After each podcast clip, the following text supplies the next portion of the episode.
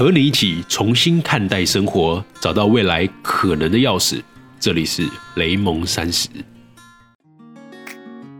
Hello，大家好，我是雷蒙。上一则我们谈到了远距工作在台湾的推动困难点，而今天我们就来谈谈体制内教育在推动远程学习上的困境。其实远程学习并不是什么新议题，毕竟现在科技跟技术比起十七年前的 SARS 好上太多了。无论是硬体层面、网络的频宽，还是手机移动端的进步，现在的科技绝对是能够应对大部分远程学习的需求的。不过也常听到有人说：“哎，实验课程就是那种只有学校才有的器材的课程，该怎么办？”其实 AR 也就是扩充实境的应用，已经给了我们很好的示范。我们举最新的 iPad Pro 为例。能够运用 AR 的技术直接操作实验器材，甚至还能用 Apple Pencil 去解剖青蛙。这个影片我有放在我的 blog 文稿，大家可以点击文稿去查看哦。其实这些科技的进步啊，真的会让一些原本可能因为地理位置还是资源有限的教育环境里面，能够透过这样子科技的技术，去拥有更多元的学习的可能。不过啊，远端学习并不是因为疫情才出现的，只是在校园内的进展真的比较缓慢。先举我自己在求学阶段，我曾经接触到的远距学习的例子，就国高中时期的补习班，其实就有所谓的线上影片补课。我还记得我当时的补习班有点还像订阅制的了，我缴了学费之后，我影片学习补课还要再多付钱。不知道大家有没有相同的经验？然后到了大学之后啊，虽然我是读成大的，但我其实靠着清华跟交通大学的线上课程平台，让我可以去做到课前的预习还有复习，或者是一些国外的 MOOCX MOOCs 的平台，就像是 Coursera 或是 EDS 这两个最知名的。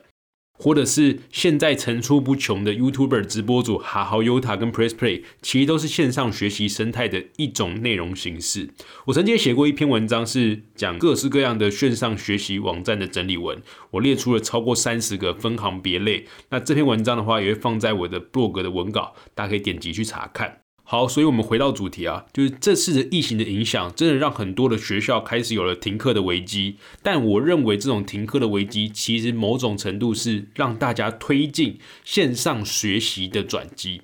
你看看上周开始，其实台湾的各大学都开始提出了疫情之下的应对方案。不管是台大已经公布了百人以上的课程，在四月六号之后要改远距数位教学，或者是中原大学开了第一枪，他直接取消期中跟期末考。考试的衡量方式是透过讨论作业等远距教学的形式，还是清大已经有二十门课已经决定采远距教学，连体育课都采线上视讯？这其实跟大陆很像，有些大陆的体育课或游泳课会让大家在家里面透过视讯拍照的方式，看你的姿势有没有对。我觉得这也是蛮有趣的。虽然越来越多的大学啊开始制定了相关的远程教学的办法跟措施，但我这次想和大家来聊聊，为什么大学内？很难去推动所谓的远距学习，有哪些根本上的障碍是要去解决的？这次啊，根据我个人的经验，加上我最近和一些教育圈的朋友们的一些讨论，我总结了三点：台湾高教圈现在推行远距学习面临的问题。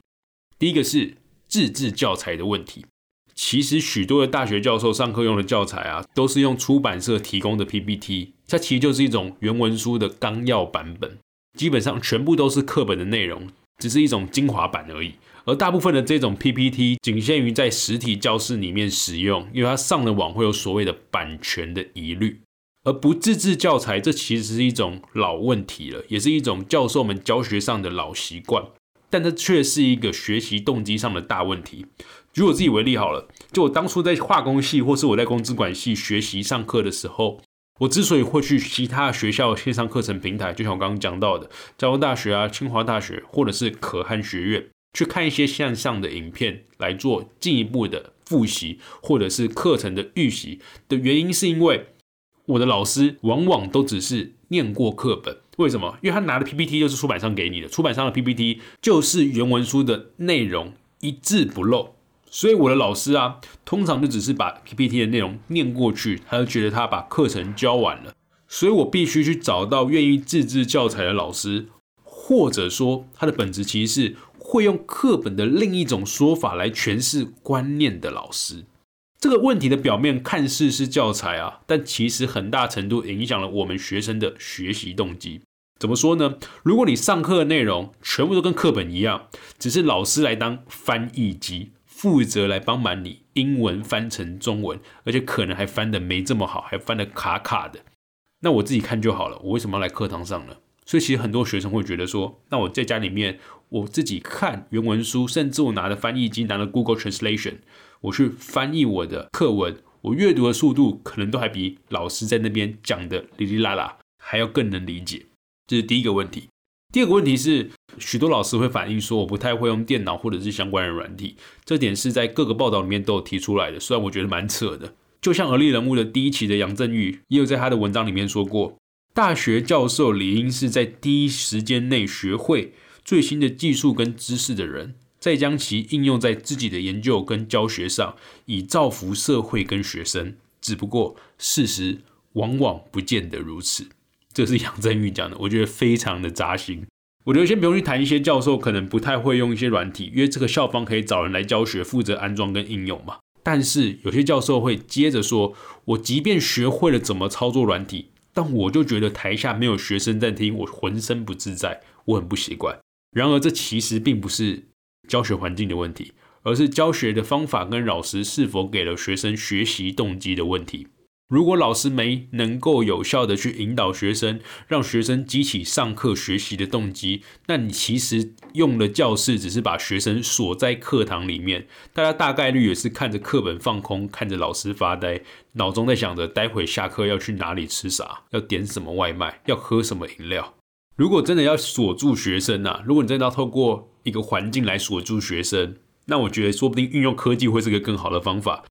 因为我记得在中国的 K 十二的教育产业里面，K 十二就是指幼稚园、小学到中学，已经有技术可以透过镜头还有荧幕的画面侦测，来发现这个学生是否正在发呆，或者是处于一个闲置的状态。老师就可以在他的画面的学生列表上面出现提示的颜色，可能是出现橘色或红色，表示这个学生很久没有操作电脑，或者是他的画面透过人脸辨识的方式，知道这个学生已经在。放空了，所以如果真的要去锁住学生，或许用线上科技的方法会更好。当然啦，换句话来说，就是那些过往以为自己上课上的津津有味的老师，但他其实没有去激发学生们的学习动机，他在透过线上教学的这一环，就会把这些可能教学在偷懒的老师给逼出来了。就所谓的潮水过了，就会知道谁没穿裤子吧。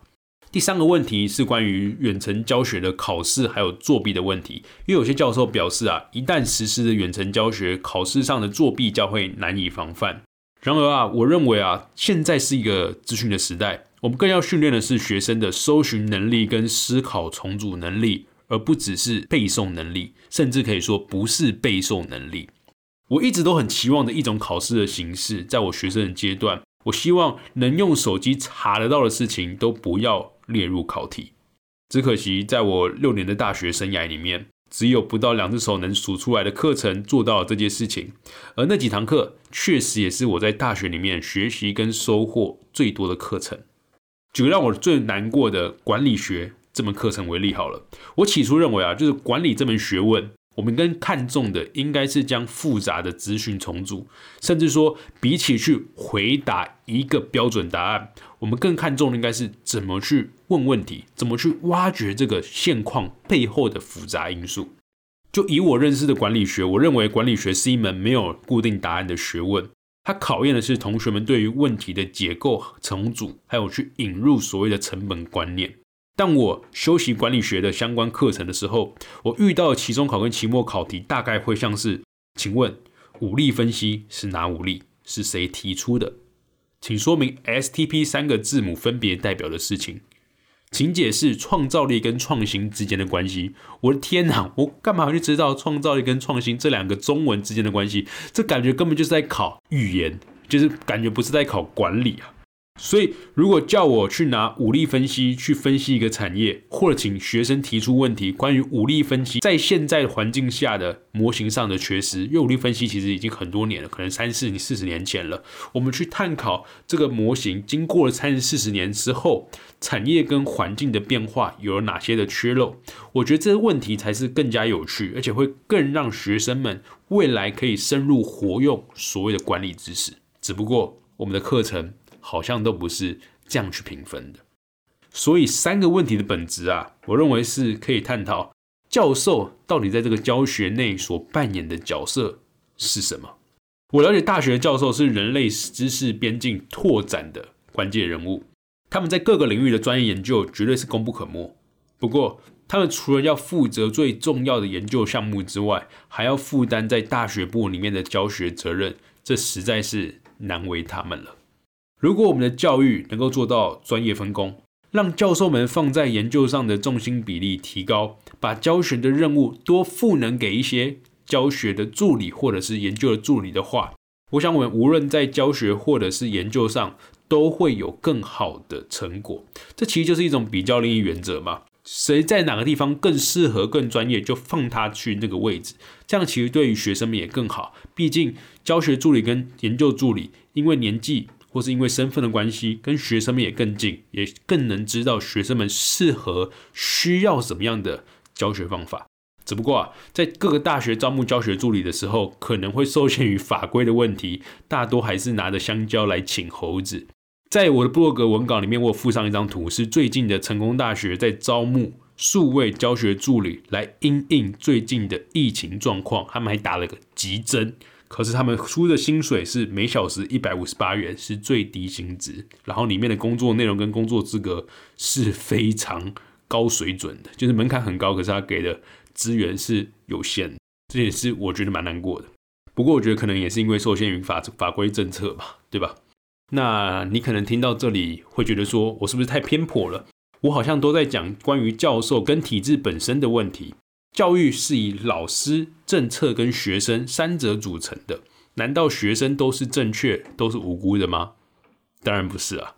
即便我一直在强调着，在教育里面，核心的用户是学生，所以我们应该以激发学生们的学习热情跟动机为教育一切行动的出发点。如果我们把远距工作跟远距学习一起来看，无论是在远距工作或者是远距学习。都有一个本质是一样的，那就是需要更加参与而非逃离。这其实是远距后面加上任何的动词都有的本质。你不是因为地理位置远了，我们就可以逃离了。我们更应该是参与到里面。所以换到学生的角色来看，当教授很难去负荷研究跟教学的双重压力的时候，学生们是否能够主动的提出，并且实践出方案？而不只是只用嘴巴去拼命的抱怨。当教育的模式要发生转型改变的时候，也就是像现在疫情进来了，行政、教授跟学生三方一定要有人去引导整个模式的推动。而我自己心中有个小小的期待，就是这不应该是由教授跟行政方去主导的。如果教育的核心用户是学生的话，那未尝不是学生来说说你们。现在想要怎么样的学习模式，由你们来提案，定出方法，推动这个方案。什么样可以称作为高自主性的学生？我认为就是在这一波疫情的影响之下，愿意主动提出一些可参考、可执行的学习方案给老师、给学校，去建构一个属于你们自己更好的学习氛围的学生。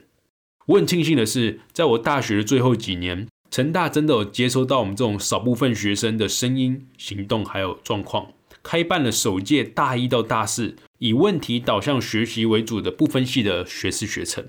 我才可以在这种以专案导向方式学习的环境里面，找到我自己想要学习的步调，然后顺利毕业。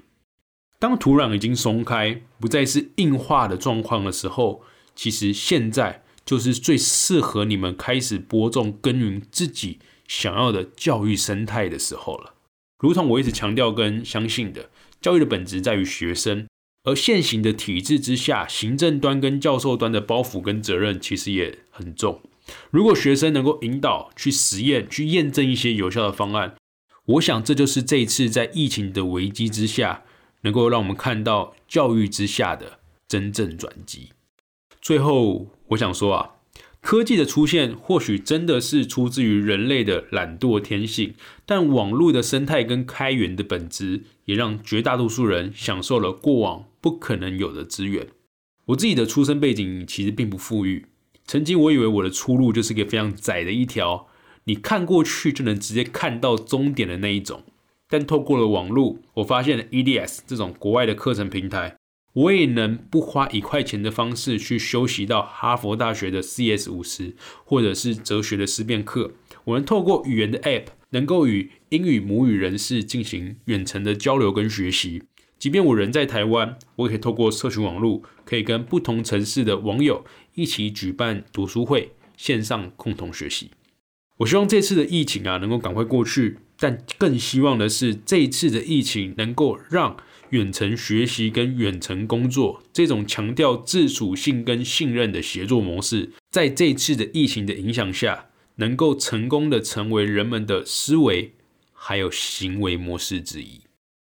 好，这就是我们这一集的雷蒙三十，跟你谈谈关于我对于远程学习的看法。